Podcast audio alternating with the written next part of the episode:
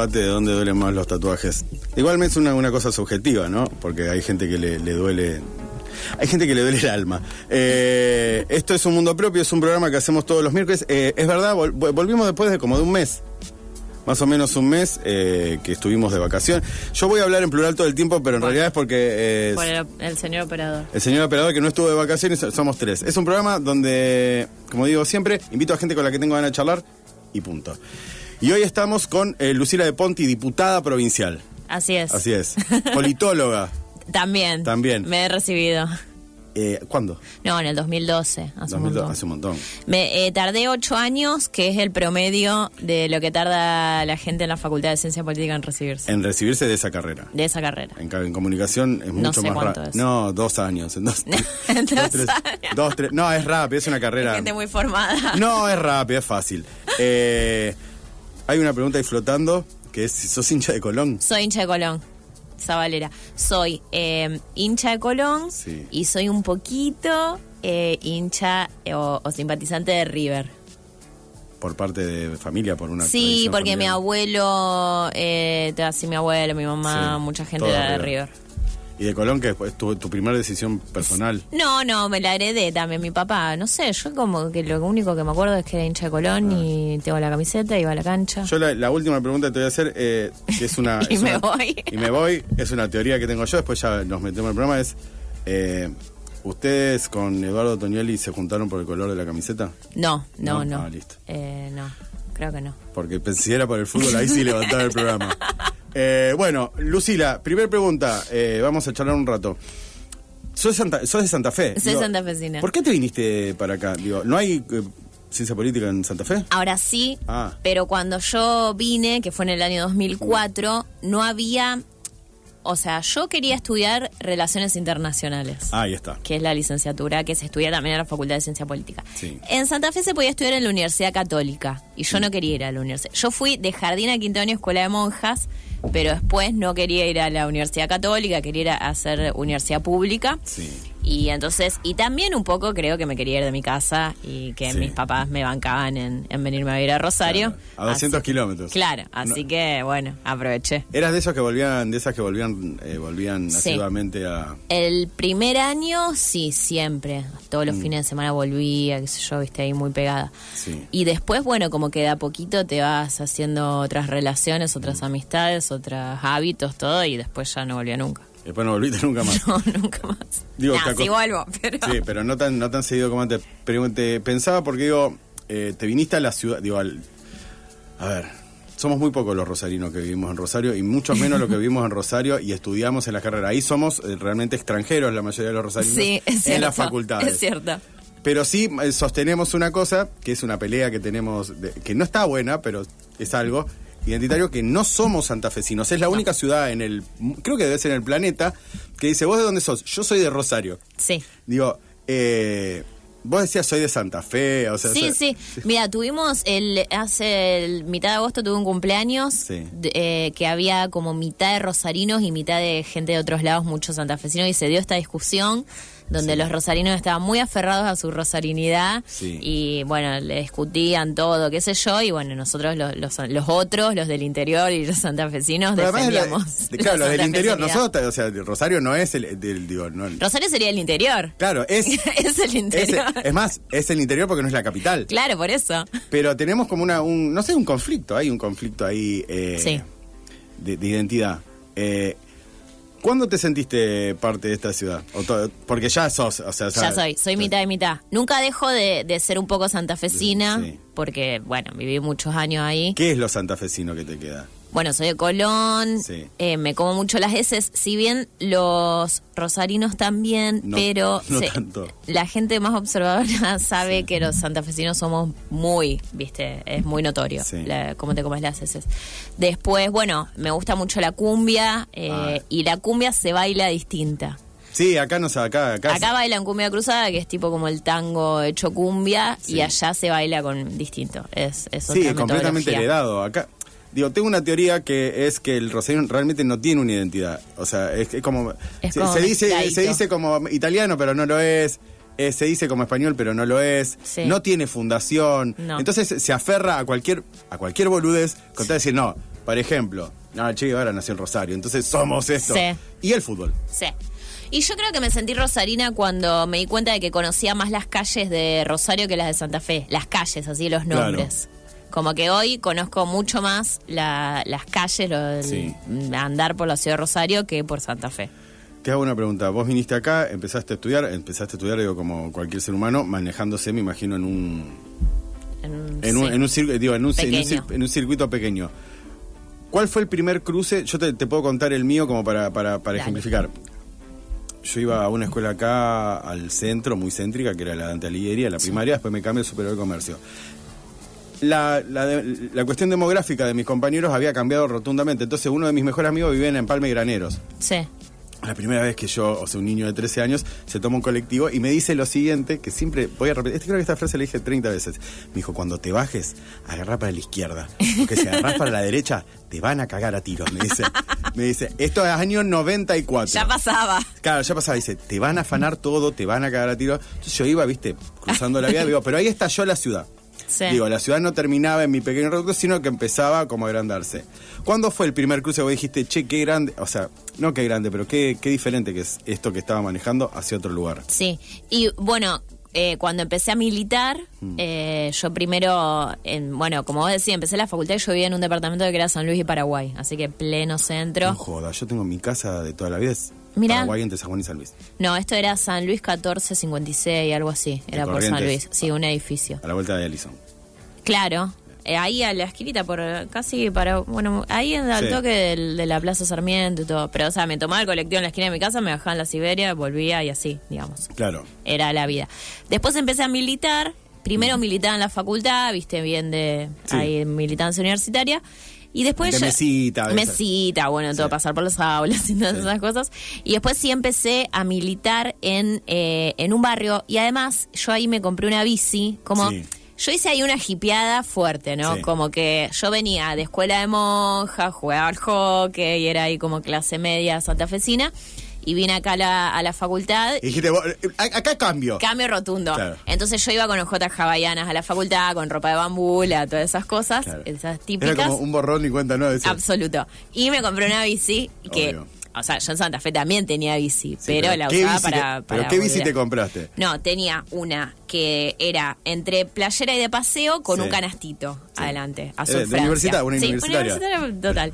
Y ahí empecé, bueno, iba en bici a la facultad, pero empecé a ir en bici al primer barrio en el que milité, que Sí. es la Vía Honda, que da Avellaneda y Garibaldi. Sí. Entonces, bueno, íbamos en bici con una compañera que militaba conmigo en ese momento, Mm. íbamos todo en bici, atravesábamos todos los barrios, toda la ciudad, que yo, y ahí fue como que empecé, digamos, a conocer como la Rosario por fuera de los bulevares. Sí, la, la- la- digo, la otra geografía digo, Sí, de la ciudad. De la ciudad. Eh, vamos, vámonos para atrás. digo, Sí. Vamos para atrás.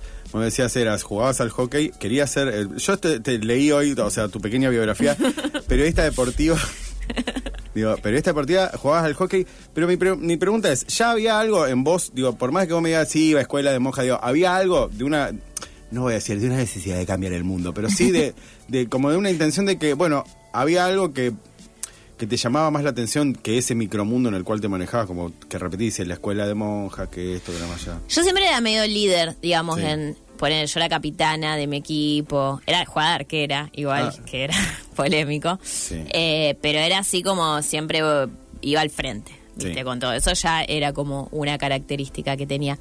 Y después no, me parece que lo fui construyendo, digamos. Durante muchos años, yo me acuerdo, mi adolescencia era una típica pendeja insoportable, eh, que lo único que quería era Mm. Salir. lo que quiere todos los Sí. adolescentes, salir y bueno, todo ese tipo de cuestiones, todo. La bandera. Todo, todo, absolutamente. Bariloche en 2000... Bariloche fui en el 2003. Bariloche 2003. Sí. sí. Todo, eh, No, no, no, no, no, Clásico Bariloche. Sí, sí, no, no, por eso digo.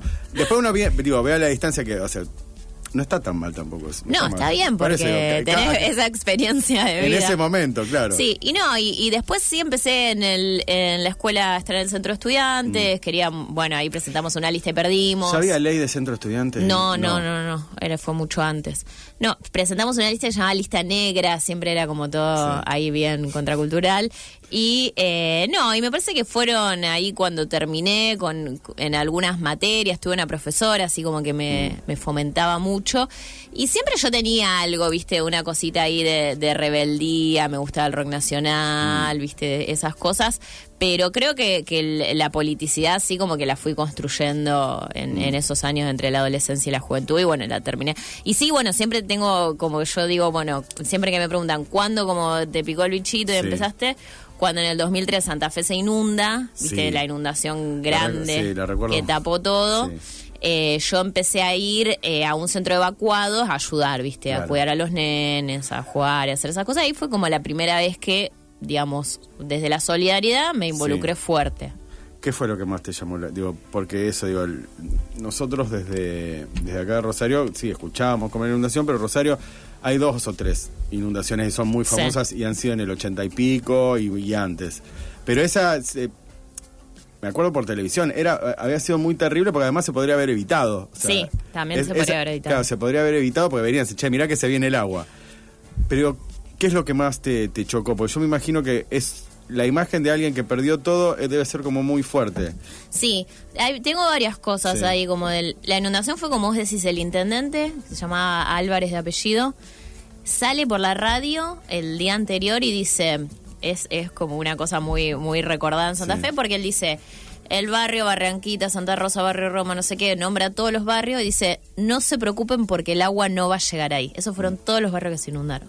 Así que es, es una cuestión de negligencia política tremenda.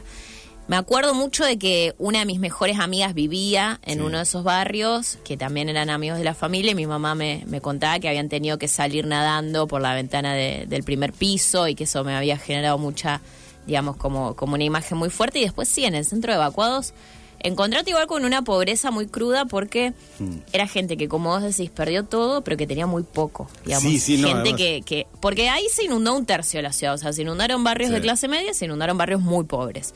Pero era una pobreza muy fuerte. Y de chicos, viste, a- yo como no, no era ahí una adolescente que iba a dar una mano, lo que más hacía era cuidar a los nenes Sí. y darles de comer y qué sé yo.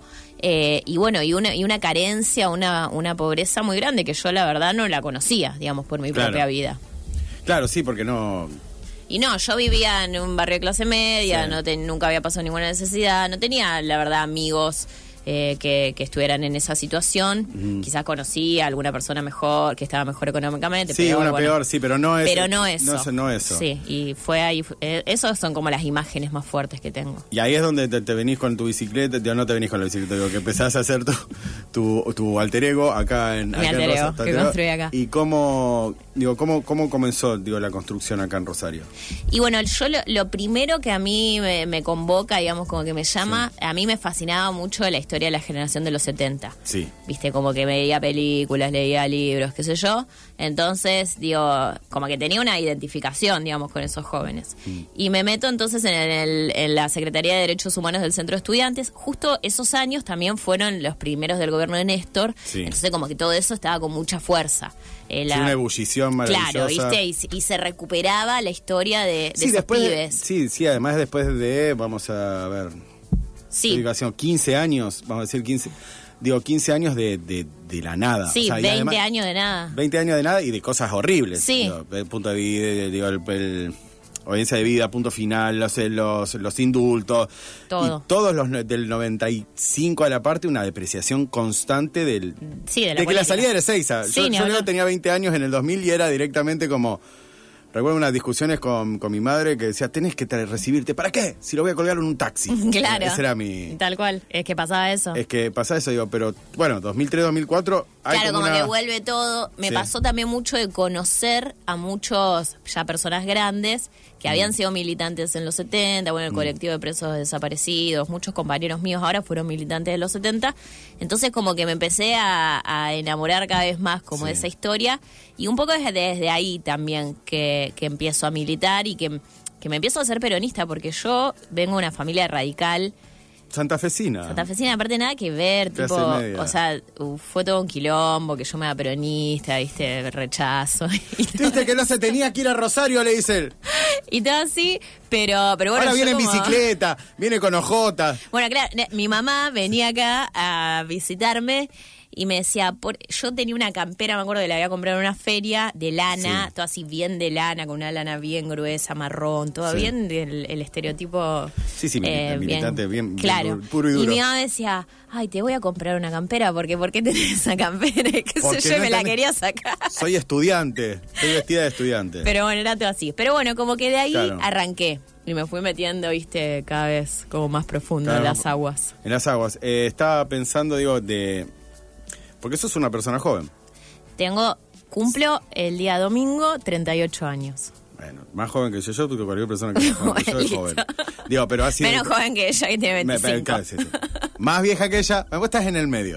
Eh, no, pero pensaba, digo, que tu carrera política, digo, después ya de ocupando, ocupando cargos, así ya tiene como una historia bastante grande. eh, y a su vez, pe- pensaba esto, fuera de, de la cuestión eh, histórica que podamos ver en internet. ¿Qué le pasa a una piba de 30 años cuando va al recinto, digo, a diputado, a la Cámara Baja, digo, de Nacional, digo, y decís, bueno, ¿qué mierda hago acá? ¿Y ahora qué hago? ¿Dónde queda el baño? Y sí.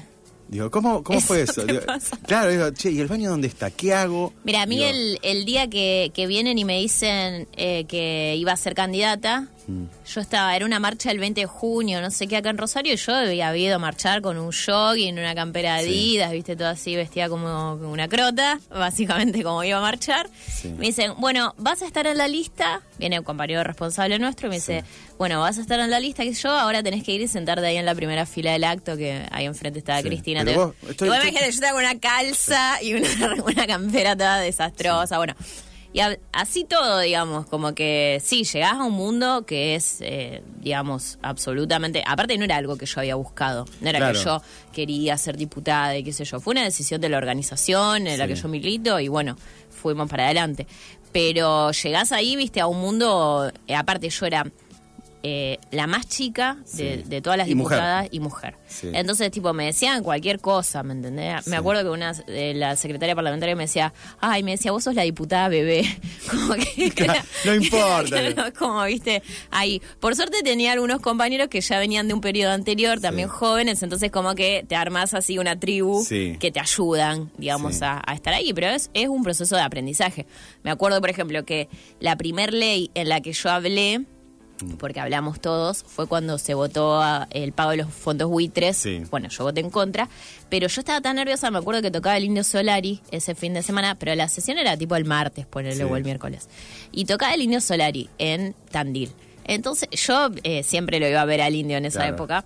Entonces, yo ahí dije, no, no voy a ir a ver al indio. Para porque- que no me vean. No, y porque Ah. aparte me tengo que preparar. ¿Me entendés? Sí. Era como que tenía que prepararme cuatro días. Ah, era el sábado anterior, tocaba el día Claro. y vos el martes tenías el que martes hablar. poner que tenía que hablar. Era como que yo decía, no, tengo que estar preparándome y no quiero ir al indio y qué sé yo. Y era así como todo un estrés bárbaro con todo. Sí. Pero bueno, eso después te vas acostumbrando, qué sé yo, es como todo proceso. No, sí, me imagino, pero eh, hoy, hoy pensaba, digo, bueno, tenés 30, digo, cuando tenés 30 años, digo, llegar a eso, digo, a ese lugar, y además lo que, es- fuera de lo que significa simbólicamente, pienso más en el hecho de eso, de, de entrar, hola, permiso. Sí, ¿viste? sí. Cuando uno entra en un, Es como todo así. claro, en un trabajo nuevo, eh, hola, permiso, ya hay un montón de gente que tiene un montón de años ahí, pero eso es mucho peor. Sí, el derecho de piso, ¿viste? Claro, pero el derecho de piso ahí estás, digo, básicamente... En la jungla. sí, además decidiendo las leyes del país. Sí, Entonces, sí, como- totalmente. Eh. Lo bueno en eso es que, bueno, yo al, el- al principio, digamos, el primer año que, que fui diputada, formaba parte del bloque del Frente para la Victoria. Sí. Entonces es como que ya hay muchas decisiones que no las tenés que tomar. Claro, sí, vamos porque, para allá. Claro, porque hay alguien que ya sabe y, y ya dice, bueno, en esto nuestra posición es esto, en esto lo otro. Después vos vas aprendiendo y vas construyendo también tus aportes y Sí. tus posiciones y demás. Pero eso te como que te protege mucho de esto que vos decís, bueno, la responsabilidad de que estás, eh, bueno, decidiendo sobre cuáles son las leyes de la Argentina. Mm. Y ahí, bueno, hay, hay como una, una cosa que formás parte de un equipo grande con, con gente muy experimentada Mm. que, bueno, te van señalando el camino. O sea, hiciste Santa Fe, Rosario, Rosario, Buenos Aires. Sí, igual yo nunca dejé de vivir en Rosario. Ah. Hacías Eh, como el pim, pim, pim, pim. Claro, iba uno o dos días, Sí. estaba allá y volvía. Claro. Estaba Metiste ruta, era, era otro, era en colectivo, lo hacías o lo hacías en auto. Había auto que iba a nivel. Yo al principio no tenía auto, entonces ahí iba en colectivo Sí. eh, o te dan pasajes de avión también tenés Ah, bueno, eso está ahí, mucho mejor. que eso claro, muchísimo mejor. Pero después eh, ahí el primer año me pude comprar el auto, Sí. eh, el primer auto que tuve y después y yo ahora amo mi auto, bueno Sí. lo cambié una vez. Pero eh, yo todos los lados que puedo voy en auto. O sea, me Sí. gusta viajar en la ruta, prefiero ir en auto siempre que pueda porque, no sé, es algo que, que me gusta y disfruto. Yo tengo una teoría, no es una teoría, sino que en realidad es un- una fobia que tengo que yo siento que cada vez que me subo a un colectivo de línea me voy a morir. Hay O gente sea, que le digo, pasa eso. sí, ¿Pero tuviste digo, un accidente no, o algo? No. Al solo. Pienso simplemente de que, de que existe la posibilidad. O sea, existe la posibilidad de que me muera. Y digo, eh, pero en un avión no. No, En- claro. en un avión no, porque Es digo- que en realidad el avión es el medio de transporte más seguro. Claro, y si nos morimos, nos morimos todos. Acá no, no es que va, o sea, si choca el avión, ya está. Ya está. O sea, si relajate que nos vamos a morir. Sí, estás en el bondi es más. Estando en el bondi, digo, hay tantas posibilidades de. de nada, de que en dos centímetros pase. Sí. uf, y, digo, tengo que, que, que pienso A mí eso. me da más eso cuando vas en el primer asiento en el que tenés el No voy en el primer asiento. Sí. Ahí sí te da un poquito de vértigo. No voy al primer asiento. Eh, 153 886677 para mandar mensajes eh, que quieren decirle algo a Lucila, a mí, a Fede que está ahí con el teléfono. Vamos a escuchar una canción. Vamos a escuchar Peces Raros. Esto se llama Cicuta. Volvemos en un ratito hasta las 23. Esto es un mundo propio.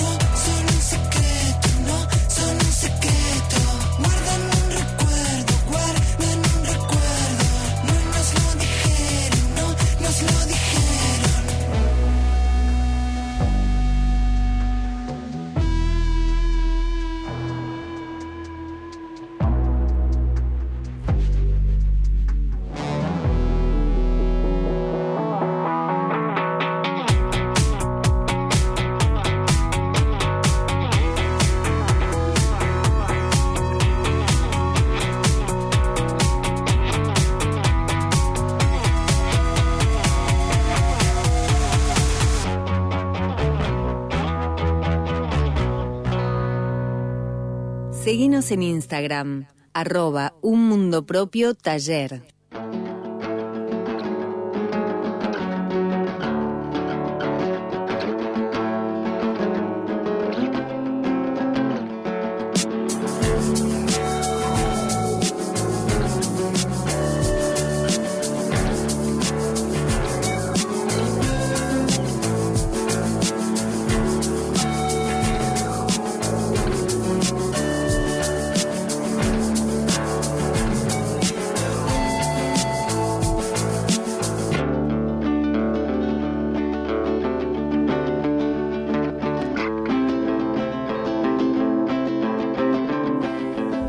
Estábamos de vuelta aquí en el 153-886677 para que manden mensajes o al 103.3 para que lo escuchen.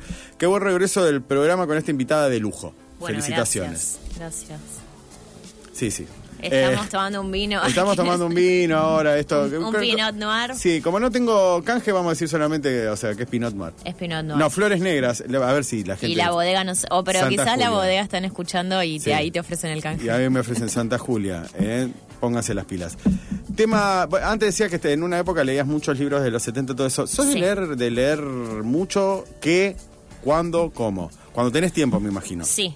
Claro. Eh, me gusta leer, Sí. no so- me cuesta un poco engancharme, a ese, o sea, no soy una gran lectora, Sí. me gusta leer, pero no soy así de esa gente que, que lee un millón de cosas, pero me gusta ya en los últimos años leer más literatura Sí. eh, que, que cosas teóricas o demás, Mm. eh, y, y bueno, por ahí me engancho, qué sé yo, en una época me enganché con Mariana Enríquez y leí eh, toda su biografía, ahora estoy leyendo de ella Bajar es lo peor, que era el único que, que era el primero, pero era el único que no había leído. Bueno, me pasó con, con distintos autores, así que me engancho y leo ¿Te todo. Sí. y- Argentinos de todos lados. eh, no, de- medio, o sea, hispanos me Sí. pasa. Eh, por ejemplo, en una época me enganché con Javier Cercas. No lo conozco. Español. ah, mira. Tiene como muchas historias vinculadas a la guerra civil española. Bueno, eh, me gustaba mucho y leía todo él. Después, el verano pasado leí bastante a Alejandro Zambra, Sí, el sí. chileno, bueno, que me encantó. Pero ¿Leíste siempre hispanos. chileno? Sí, poeta chileno, que Lo- es yo me- una me- locura. Una locura. Es la ulti- creo que es la última novela larga que leí, que la leí en 10 días porque dije... te enganchás a morir. Sí, sí, sí, sí, sí. Y no terminaba de entender. digo, yo siempre pienso que los libros están bien escritos cuando parece que lo podrías escribir vos. Claro. Yo estaba diciendo, esto es fácil, digo, sí. Sí, parece que, o sea, un día se sentó y, escribió esto y, y me pareció maravilloso ese libro. Poeta chileno me pareció eh, increíble la, la simpleza y lo... Algunas veces pienso esto, la- que, la, que la historia tiene es súper pequeña, pero es maravillosa, digo, pero es enorme. Sí. Digo, porque no, no deja de hablar de las relaciones entre personas, un pibito que quiere ser poeta, Sí. este tipo de cosas. Y, ¿qué te iba a decir? Eh, y esto de engancharte, o sea, es como, o sea, te obsesionás con ciertas cosas y vas así como, Sí. leo la obra de. Sí, me pasa eso con muchas cosas. Con muchas cosas, Como eh, que por un tiempo corto, en Sí. general, Sí. me engancho con algo y estoy con eso, con eso. O por ahí con un tema, eh, así un tema de estudio o de, Sí. de análisis, qué sé yo, y leo todo lo que puedo de eso y qué sé yo, y después capaz se me pasa y tampoco retengo tanto. todo Ah, que es como que en ese momento es como sos, o sea, te, te, te, te En ese momento me vuelvo experta, pero después Sí. a los dos meses capaz que me A acuerdo. los dos meses terminó. Tres cositas Te digo, nada más. ¿qué es? No, para mí me gusta mucho. Está bien. Yo le- eh, las últimas vacaciones que he tenido, que fueron en las últimas semanas, mi, mi, mi vida era. Me dormía, o sea, me despertaba y veía películas y Sí. leía. Eh, algunas veces pienso, a ver, no quiero ser derrotista, pero pienso que el, el día a día es tan insoportable que prefiero ver cosas, ¿me entendés? Que digo, bueno, veo una película. Es que es eso. así a veces. Eh, y. Ah, ¿vas, es- has, has ido al cine? No, no. Voy poco al Vamos. cine. Igual. Pero no- sos de consumir, o sea, eh, cosas audiovisuales, o sea, Sí, ¿cómo se sí. Digo, Mucha de- serie ahora. Muchas series. Sí.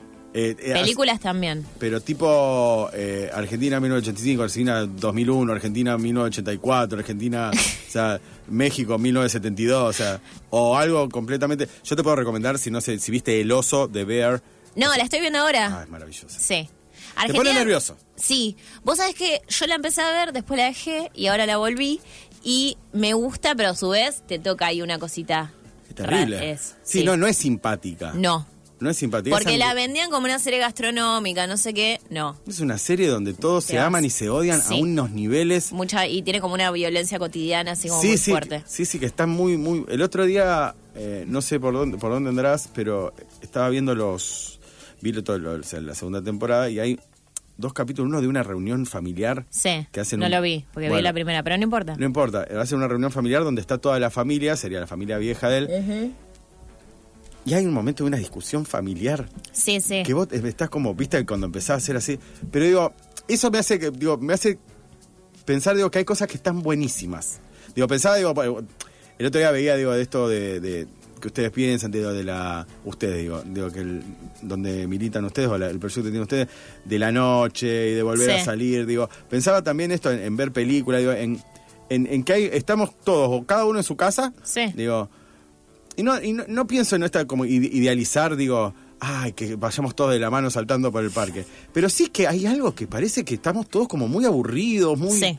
o sea, bueno, yo cuando vine a Rosario, Sí, era tremendo. era otra cosa, ¿viste? Y lo que también me gustaba mucho de la ciudad era cómo podías en la nocturnidad transitar la calle. O sea, yo esto que iba, iba en Sí. bici a todos lados, andaba en bici de noche, obviamente. Iba, a, a- no sé, salíamos, íbamos en bici, hacíamos todo por la calle tranquilamente.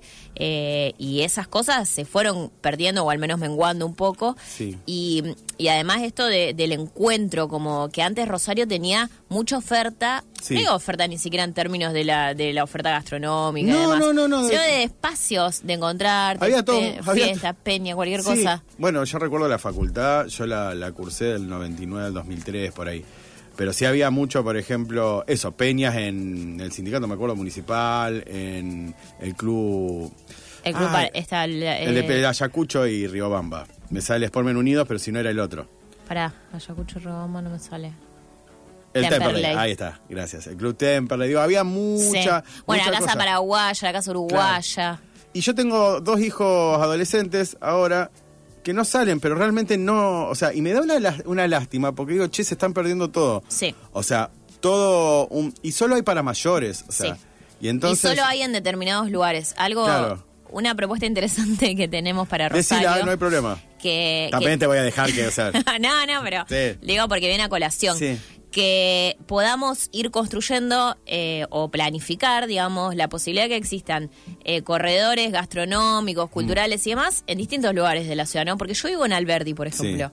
Y te juro que vuelvo a mi casa y No no hay hay, nada, no. pero nada. O sea, está. Bueno, lo mismo. No hay nada. Hay un bar aislado, qué sé yo. Sí, uno. Pero después el resto es desolado total y no tenés la posibilidad de quedarte ahí en tu zona, ¿viste? No. Tenés que venir al centro, a Pichincha, qué sé yo, Sí. que aparte es un caos en algunos lugares Es y un demás. caos y, y, y no voy sin, tampoco voy a decir sin desmerecer, pero es medio como todo lo mismo. Sí, o sea, es como de, de eso que... Es, claro, es eso, es Está bien, pero sí, es papas eso. con queso, bla, bla, bla. Sí. que está bueno, digo, pero eso digo que en, en, en- en el lugar donde vos estás no hay nada. No, no hay Capaz nada. que hay una pizzería que abre, que abre.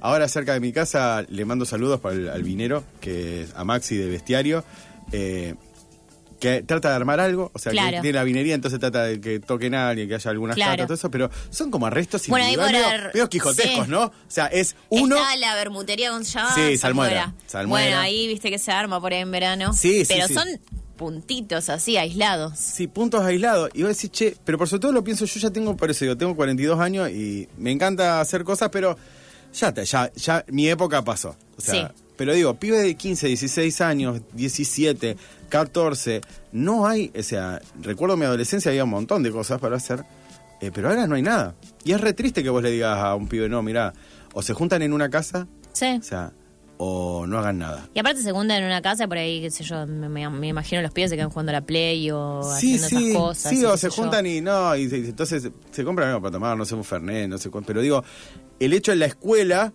es el único lugar de encuentro Sí. que tienen con otros pibes de su edad. Sí.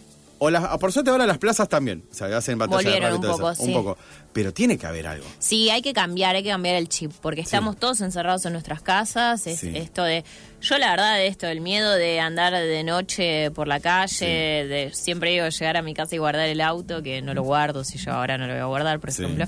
Eh, pero es una cuestión de que te lleva siempre a encerrarte. Después, que son muchos factores, qué sé yo, si el transporte público es un desastre. Bueno, me acuerdo esto que decíamos, ¿cuándo conociste lo- la ciudad Sí. que no es el macrocentro? Siempre me acuerdo patente una vez, eh, pero hace muchos años, que yo te hablaré del año 2010, que mm, habíamos ido a comer un guiso a, la- a una casa en Palme Granero, Sí. de, que era de no sé quién, qué sé yo, habíamos ido un grupo, y después nos teníamos que volver al centro, estuvimos tres horas de reloj Sí, esperando el- que pase el el que colectivo. pase el 110. Sí, a las, qué sé yo, O dos de c- la mañana, ponele. 108. Pero bueno, eso me pasaba, tenía mi amigo que, que vivía ahí. Y sí, pero no pasaba nada. No, te quedas ahí, está, te y no ahí pasaba nada. Te quedás ahí tranqui. O sea, recuerdo un montón de esperar dos horas el colectivo. Iba a venir en algún momento, digo, pero bueno, o sea, ahí se, se han construido mundos mejores, digo, esperando el colectivo, digo, como diciendo, bueno, no, Sí. lo que tendríamos que hacer es tal cosa.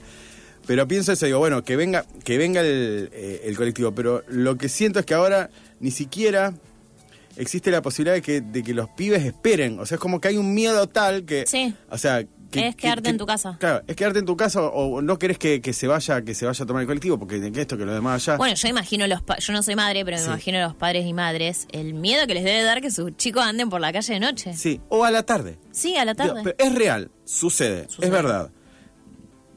Y también eh, no los dejamos caminar. Digo, también hay una culpa, mea culpa diría, que no los dejamos. O sea, digo, está bien, ah, posta.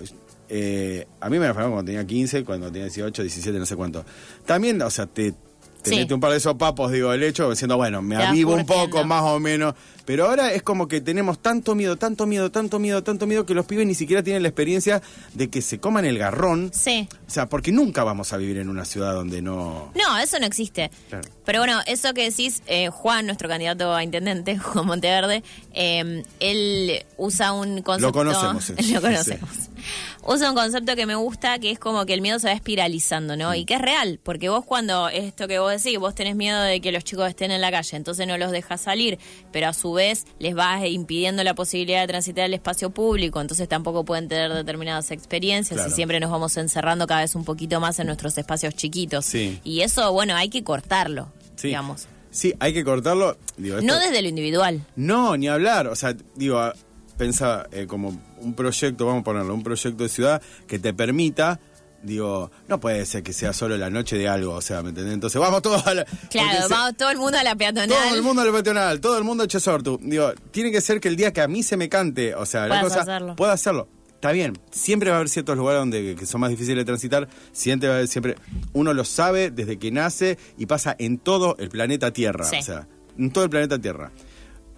Pero me parece que es- esta cosa de el miedo es muy difícil de sacárselo encima. Sí, Es como total. eh, y nada, pienso muchas veces en, en eso, digo, como, nada, digo, en, en la gente más joven, digo. Sí, yo creo que tiene que ver con empezar a construir como culturalmente, pero materialmente también, como el- entornos seguros que Mm. nos permitan, bueno, ir venciendo ese miedo y volver, digamos, a, sobre todo, ocupar el espacio público, a poder disfrutar de determinado espacio. Me parece que eso se, hace- se puede hacer de cosas muy chiquitas, como, no sé, la iluminación, el- la higiene urbana, que las cosas funcionen bien, que el transporte no demore. Mm. haya colectivos. Que haya colectivos, claro, que el transporte no demore 80 horas para pasar.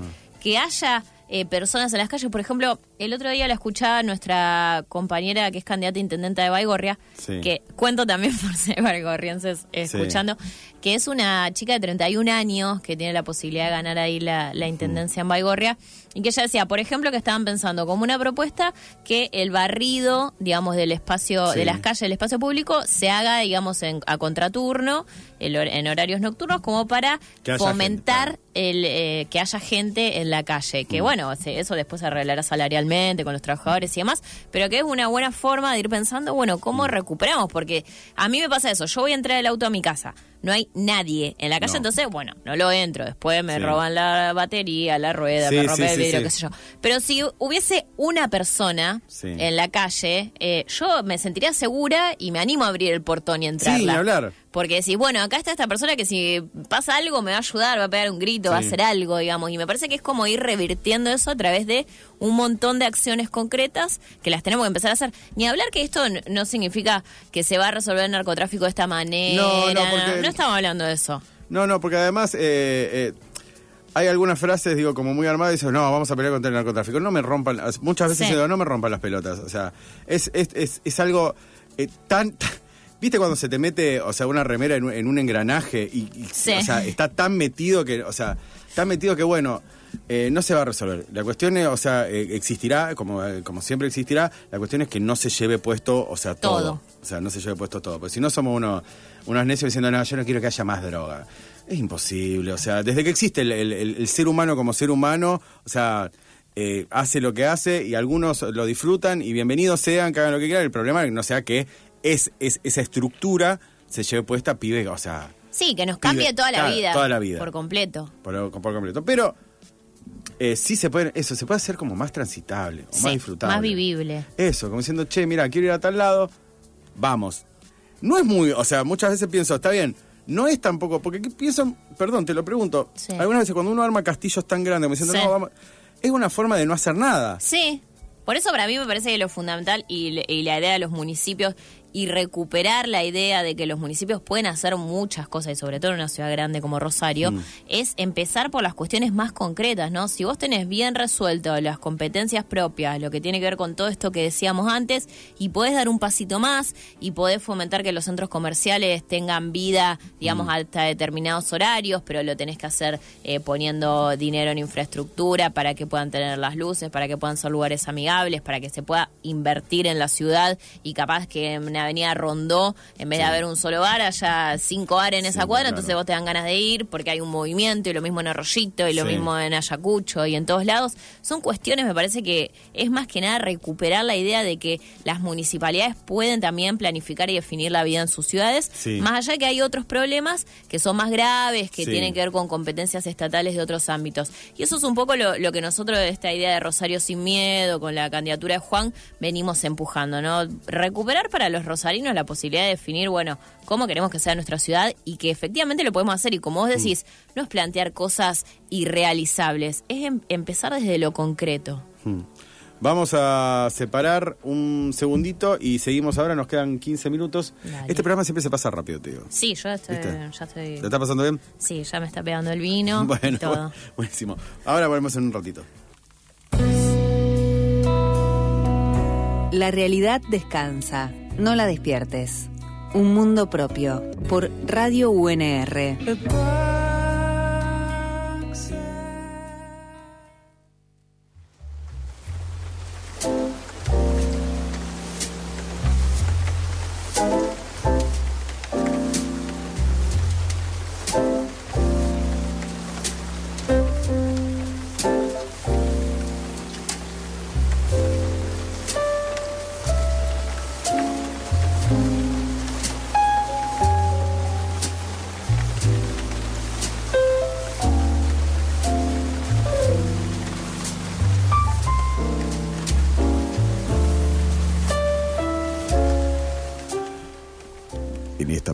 Parte donde me hago el, el- el radiofónico.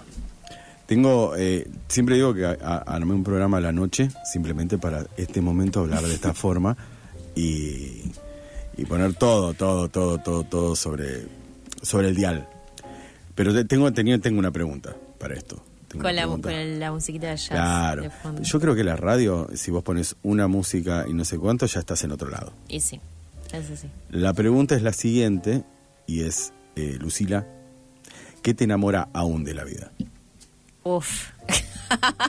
es Uf. una pregunta muy Uf, man, profunda. es, es muy, es, es una respuesta, tu respuesta es muy eh, Andy Kuznetsov. Uf, qué fuerte. es muy fuerte. Yo soy de Virgo, o sea, tengo una, Ah. una mirada muy material de la vida. No, no. Yo soy de Libra, tengo una mirada hermosa. muy... para mí todo es hermoso. La gente de Libra es- son grandes personas. Somos grandes personas y algunas veces pensamos demasiado que todo puede llegar a ser perfecto. Sí, Pero sí, bueno, sí, así pero nos bueno. comemos el chasco. Está bien. No, me enamora la vida misma. Ella era la peor respuesta. La vida dice, Qué respuesta de mierda. Sí, creo que... Sí, Qué respuesta de mierda. Me cagó los últimos 15 minutos del y la verdad que sí, era una pregunta muy filosófica. Sí. No, pero que se puede cambiar, digamos, que Mm. puede ser mejor. Creo que, que un poco va por ese lado. Y después nada, me parece que hay como tantas pequeñas cosas Mm. para disfrutar. Yo como lo que lo que me encantaría es que todas las personas pudiesen de alguna Mm. manera como poner sobre la mesa su deseo y ir a buscarlo. Mm. Pero no me refiero al deseo de transformar el mundo, nada, de ser feliz, de Mm. disfrutar un determinado momento, de decir, bueno, lo que a mí me gusta es esto, comer un asado con mis amigos o cualquier cosa y poder hacerlo, ¿no? Buscar esos pequeños momentos de, de felicidad, porque la verdad es que, o sea, si la vida que yo sueño sería un orden social distinto a este, Sí, donde sí. trabajáramos menos y pudiésemos tener más espacios de, de- de- de compartir y de ocio y de disfrutar. Mm. Pero, pero bueno, me parece que la gente un poco todo el tiempo busca esos, esos pequeños, como dice el Pepe Mujica, esos pequeños momentos de felicidad que por ahí son eh, muy cotidianos. Pero Sí. me parece que lo que, lo que me- lo que tenemos que recuperar es la idea de pensar que eso sea posible para todo el mundo, ¿no? Y no, pensaba esto que vos decías, y no también eh, sería como recuperar, eh, no que eso sea posible, pero yo creo que todavía es posible. Sí. O sea, que todavía, que sí, que es posible, digo, que esos momentos, eh, te pongo un ejemplo, a mí me encanta sacar a mis perros, los saco, tengo mis dos perros tatuados, o sea, así que los amo a los dos. ¿Qué son?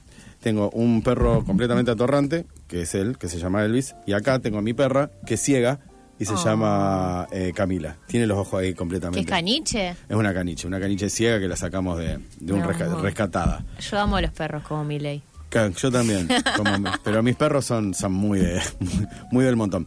Pero pienso, digo, no, no, no, no hay que poner en valor de que esas cosas, de eso, de que, de poner en valor eso. Digo, Claro. Esa cuestión cotidiana y no pensar que el futuro es algo que es, siempre va a ser inalcanzable, como un ascenso meteórico social, Sí. o sea, que es Imposible. imposible, o sea, que es imposible, se da una vez cada tanto, o Sí. sea, y eso nos ponen de ejemplo a todos como diciendo, pero él pudo. O sea, y no o va a ella pasar. pudo, no va a pasar, pero digo, pasar.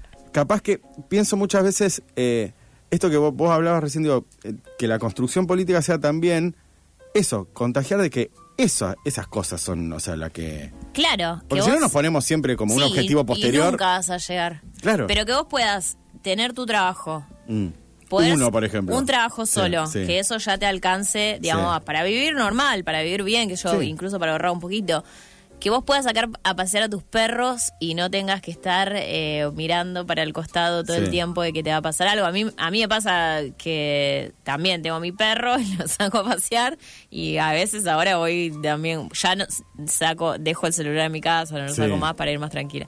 Pero digo, que puedas hacer eso, que puedas a la noche llegar a tu casa y decir, bueno, eh, como con mi familia, me tomo Mm. un vino, el fin de semana capaz me hago un asadito, todas las cosas cotidianas que te dan un pequeño placer, una islita de placer, Mm. en el contexto, sí, de una vida donde, bueno, hay que trabajar para, para sobrevivir, que Sí, sí, eso, es así. Eso es así, a y todos que nos- también trabajar a veces hay, hay mucha gente que le gusta y le da placer. Hay gente que le encanta trabajar, a mí me gusta trabajar de esto, eh, también, o sea, uno se va armando distintos proyectos, no muchas veces no por el dinero, sino porque le encanta hacer cosas, pero digo, muchas veces esto, el hecho de recuperar estas cosas, es lo que muchas veces la gente no entiende que es el- lo que hay que tener. O sea, digo, la, el discurso imperante es que lo mejor está por venir y van a ser eh, chorreras y chorreras Claro. de cosas porque nos están, y digo, no, nos perdemos el... Sí, lo, aparte lo lo, cotidiano, eso que vos decías, digo, lo cotidiano, bueno, vayamos a no solo recuperar eso, sino poner que de relieve eso. Sí, que aparte no es que vas a tener una mansión y te vas a ir de vacaciones a Miami y no sé qué, un montón de cosas Sí. que la gran mayoría de las personas no la vamos a, a No poder lograr hacer. porque bueno, es forma parte Sí. digamos de otros consumos, pero que el consumo no sea tampoco lo que determina eh, nuestra felicidad, me parece Sí. que, que va un poco por ese lado, ¿no? Que, que podamos encontrar en en nuestra vida, con nuestros afectos, pero que eso sea posible, ¿no? Porque hoy también a veces es difícil, ¿no? A veces llegas con un estrés tremendo de que el sueldo no te alcanza, no te puedes comer un asado porque el sueldo Sí, no te alcanza, cara está- está- en- no puedes salir porque es difícil, si te tenés que tomar un taxi ya te hace un agujero negro en la economía. Bueno, como para mí es como remover todos esos obstáculos Mm. y que la gente, bueno, pueda vivir tranquila. Yo creo que la tranquilidad aparte es, es una, un valor, digamos, valiosísimo en el marco de La pensar tranquilidad y una el tiempo libre, son Sí. dos cosas que vos decís. Poder incorporar eso a tu vida y ahí sí decir, bueno, eh, dedico este tiempo para hacer tal cosa que me gusta o que me hace bien y que me da salud a mi vida y lo que sea, pero eh, me gusta eso de que vos decís, de poder, bueno, pensar en nuestra vida las posibilidades reales, que también la felicidad esté atada a eso. Mirá, un lujo. Igual tenemos algunos minutos más, así que vamos a decir, vamos a decir. Me gusta mucho filosofar de estas cosas. Bueno. Eh, pensaba, nada, en también en esto. Eh, ¿Cómo, cómo le le da, le- digo, esto le damos vida a ciertos lugares que aparecen aparecen muertos, digo. ¿Cómo? Pero también es eh, esto siempre hago como mucho hincapié, te pregunto, haciendo mucho hincapié en cómo se le mete en la cabeza que es a, a las personas que eso puede suceder. Que me parece que es el gran obstáculo, o sea, Sí. porque bueno, no es que, bueno, vamos a armar, dice, bueno, ahora te ponemos un mamoteto acá y armamos un cine. Sí, Sino es que es que eso puede suceder. Pienso, está el, el Lumière, sí. es un hermoso lugar, pero está ahí, está como olvidado, digo, Sí, ¿cómo? no va nadie. Claro, no va nadie. Algunas veces sí. O sea, arman cierto ciclo, por ejemplo, de, de Star Wars y la gente se... Había, Ah. No, o sea, hacían lo que estuvo buenísimo, que era, hacían los viernes de terror, entonces los pibes adolescentes iban a ver películas de terror los viernes a la noche. Mira. Y bueno, así. Eso. Digo, y no hace falta ta- dinero. No. Claro, Pero pensá, digo, ¿cómo le cambiamos? Me parece que el, el desafío es cambiarle la cabeza Sí. a la gente. A mí me parece que es así, digamos, pero sostenido. Claro. O sea, creo que esto que vos decías, bueno, la noche de las peatonales o que, que se hace en un montón de centros comerciales de la ciudad, pero se hace una vez cada por año o dos veces por año.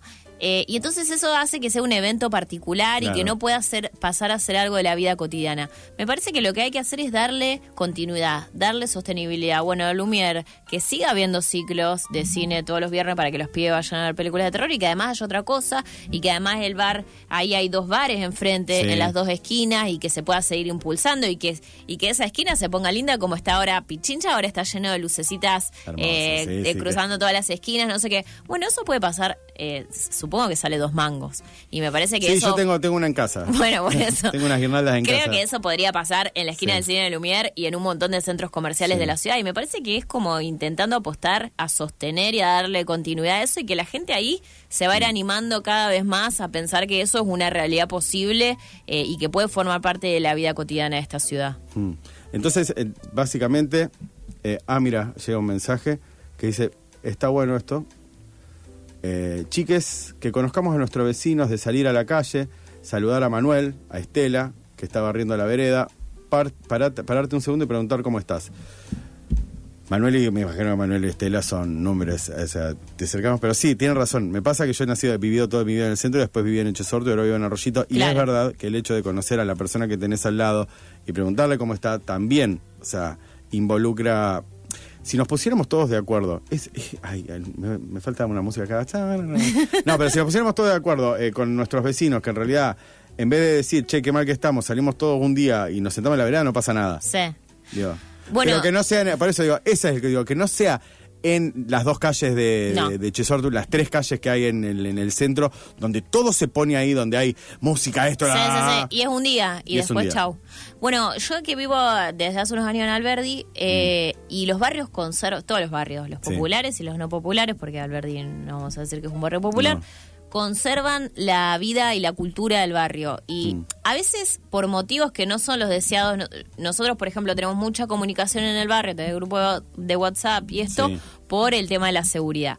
Pero también se han generado otras cosas. Se recuperó la vecinal del barrio Alverde ahora que lo tomó el Gaby, un vecino que es el, eh, el hijo de, de la granjita de la esquina, y se puso al hombro la recuperación de esa vecinal, que era una vecinal que estaba fuera de funcionamiento. Se hace todos los años la fiesta de fin de año, se corta la calle y se hace esto. Y, y hay una, un diálogo constante. y Yo conozco a muchos de mis vecinos, bueno, por eso que quizás no es el mejor motivo, pero que me, que me ayuda y que nos ayuda a todos a tener Sí. una vida de comunidad en ese barrio y que vos decís, bueno, capaz necesito algo y se lo voy a pedir a mi vecino que Sí. sé cómo se llama, que puedo tocar el timbre, que tenemos confianza y me parece que eso en todos los barrios, está mucho más en los barrios populares que sí o Sí, necesitan del otro para sobrevivir. Sí, ni hablar. Y que no lo.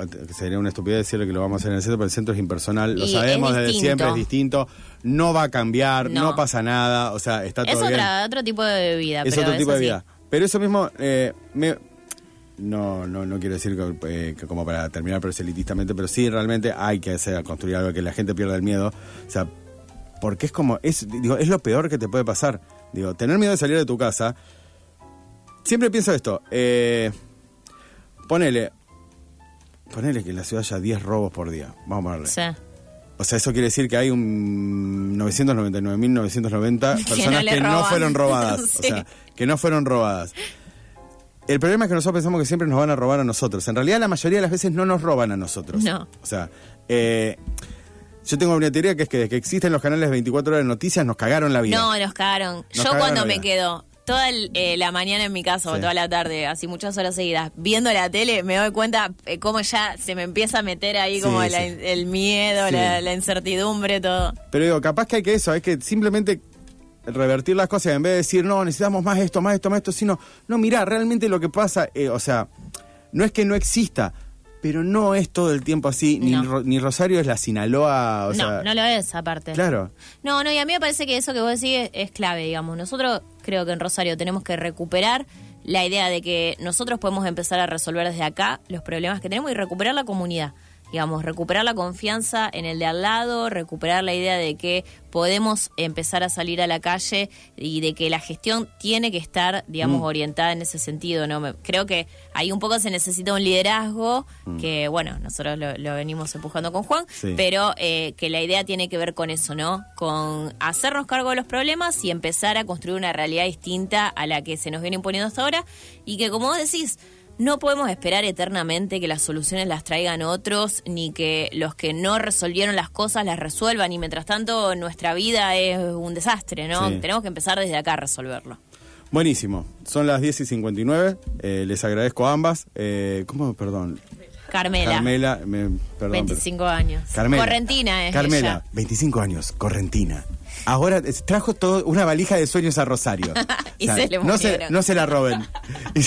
No se la roben. No, Carmela, gracias, gracias Lucila por venir. No, gracias a eh, el miércoles que viene viene Pablo Colacray, escritor rosarino. Lo conozco. ¿Lo conoces? No sé pero de dónde, pero lo conozco. Mm, eh, le voy a preguntar, le voy a preguntar. Acá nos conocemos, si rascamos un poco, nos Eh, conocemos nos todos entre todos. Toda la gente la UNR nos conoce. Y voy a empezar a pasar un chivo. En el 14 de septiembre, el 14 y 15 de septiembre viene Mauricio Cartuna, Rosario, en el ciclo Narradores. Eh, realmente vengan, porque Mauricio Cartuna es como un faro, un faro enorme de sabiduría y, y conocimiento y nada, eh, vamos a estar muy contentos, habla por los codos, es muy gracioso, así que vamos a tener la posibilidad, vamos a contar un poco más, pero viene acá a Rosario, lo traemos y realmente lo traemos simplemente porque mi sueño era hablar con él. Mira, Sí, o sea, hice, hice toda una lista de gente que venía, que era toda gente que quería... o sea, todos los que está trayendo narradores eran eh, tenías el sueño de hablar con ellos. ¿O Te digo, por ejemplo, eh, Pablo Ramos es amigo mío. Sí. Leonardo Yola es amigo mío, ellos iban a venir. Sí. Selva Almada la traje porque eh, fue la, la primera que me dijo que sí. Sí, O sea, es una genia. sí, una genia. Pero Liliana Hecker, Sí. Alejandra Camilla, eh, Mauricio Cartún y Claudia Piñeiro, que viene el mes que viene, son cuatro personas. E Inés Garland es una persona que había leído poco, pero vino y la, la- la adoré porque es muy buena persona, pero esos cuatro yo quería hablar con ellos. Querías hablar. Sí, y es, bueno, es un punto muy... Yo lo comparto con los demás, sí, no, la cultura... Pero es una cuestión egoísta. es yo tuya. quería hablar con ellos. Vos hiciste el ciclo para hablar con para ellos. hablar con ellos. Así que eso, nos vemos el miércoles que viene. Chau.